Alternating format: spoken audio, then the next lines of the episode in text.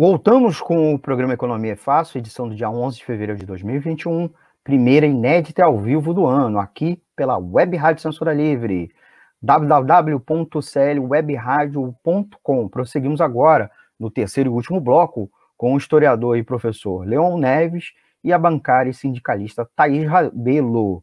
A gente vai fazer aqui a nossa última pergunta. É, perguntamos para eles por que é importante a continuação do auxílio emergencial, que eles mesmos mencionaram, e, e outras medidas de socorro aos trabalhadores e empresas.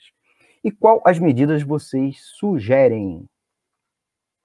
Começar pelo Leon?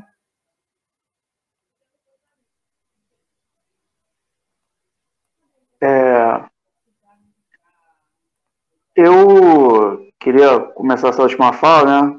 Eu olhei aqui o dado, hoje nós tivemos 1.452 mortes. Né?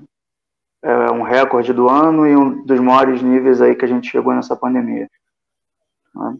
Evidente que a pandemia, ela é, para mim, no momento, é, aquilo que tem que ser atacado com todas as, as forças e energias do país. Então, começando pelo final, né, falando que outras é, é medidas são importantes, para mim, qualquer medida que seja voltada à compra de vacinas, seringas, oxigênio e, e, e, e que possa aliviar né, o, o, Sistema Único de Saúde, que a gente sabe que é esse sistema que vai proteger a classe trabalhadora no final de tudo, né? É esse sistema que vai garantir a vida da classe trabalhadora. Então, tudo aquilo que possa ser feito para aliviar esse sistema, eu acho fundamental. Quanto ao auxílio emergencial, né, evidente que a pandemia tem um impacto muito grande na, na, nas nossas vidas, né? Só que também vamos lembrar que a pandemia não é exatamente a causa única da crise, né? O Almir e a Thaís, né, que são mais da área de economia do que eu, sabem bem né, que o capitalismo mundial já vinha claudicando. Né? 2019, um ano que não teve, não teve epidemia, o Brasil teve um crescimento ridículo. Paulo Guedes prometia mundos e fundos e 2019 foi ridículo. Né? E o, o nível né, da renda da classe trabalhadora está tão baixo que o auxílio emergencial fez com que as pessoas, algumas famílias, ganhassem mais do que estavam ganhando antes, antes da pandemia. Né? Isso é uma realidade não só brasileira. Eu lembro sempre de uma reportagem que me chocou bastante, que foi feita em julho do ano passado pelo Financial Times, dizendo que quase dois terços das famílias que perderam o emprego e entraram no auxílio lá nos Estados Unidos, quase dois terços passaram a ganhar mais com os auxílios do que quando estavam empregados. É. Então, o auxílio emergencial ele é fundamental para manutenção de alguma renda da classe trabalhadora, né? E até para a economia do país. Se não fosse isso, né, acho que a, a perda né, é, é, é, da economia do país seria ainda, ainda maior do que já foi. Certo?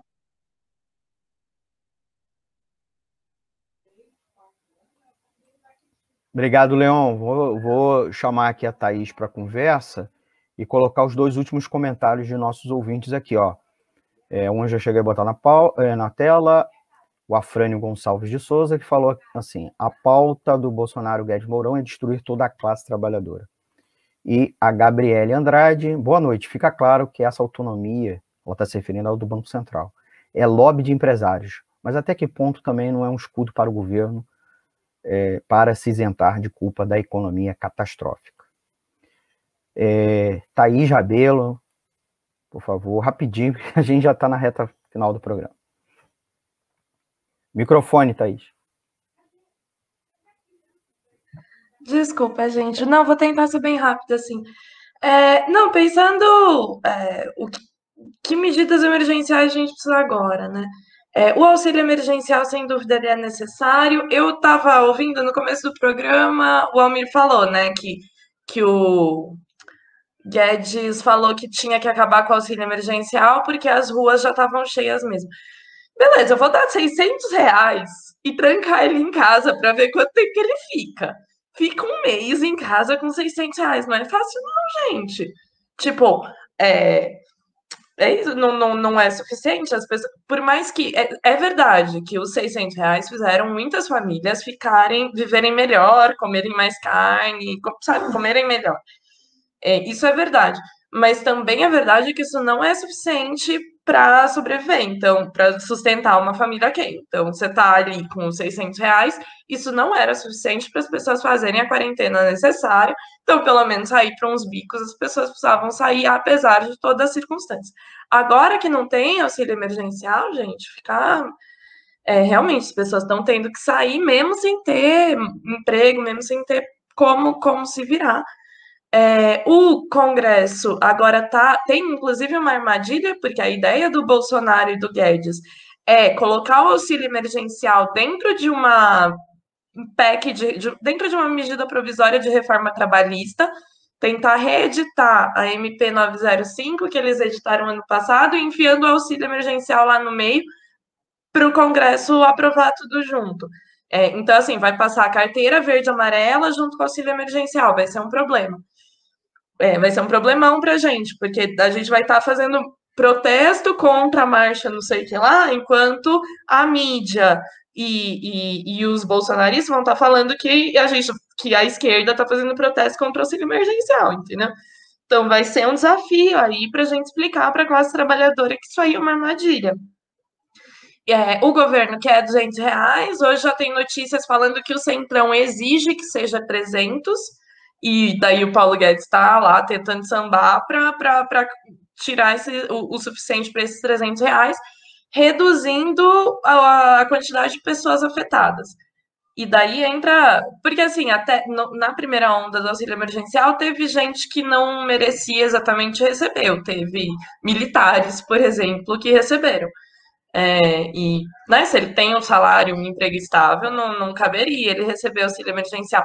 Mas quando a gente, quando, em termos de política pública, se você restringe as regras para as pessoas receberem o auxílio, beleza, ah, o militar não vai receber, mas também vai ficar mais difícil da população pobre receber. Bem rapidinho, Almir, só para comentar a questão da, da Gabriele, eu acho que ela está certíssima. Eu acho que vai servir para o Bolsonaro e para todos os governos burgueses se justificarem e falar: não, não, eu queria fazer mais, mas a, depende da política do Banco Central, entendeu? E, e, e é isso, é justificativa para inação e é uma porcaria, porque é, é isso, né? O Estado tem que ter, tem que ter mecanismos de, de, de gerir a economia e de ser cobrado por isso. Muito bem, vocês ouviram agora a Thaís Rabelo, bancária e dirigente sindical, minha amiga, e vai ser convidada mais vezes aqui para Economia Fácil. Vocês também ouviram o Leon, o Leon Neves Guimarães, que é historiador e professor de História. Por hoje é só, queria agradecê-los. Infelizmente, o tempo nosso é curto, né, do programa, né? Mas vocês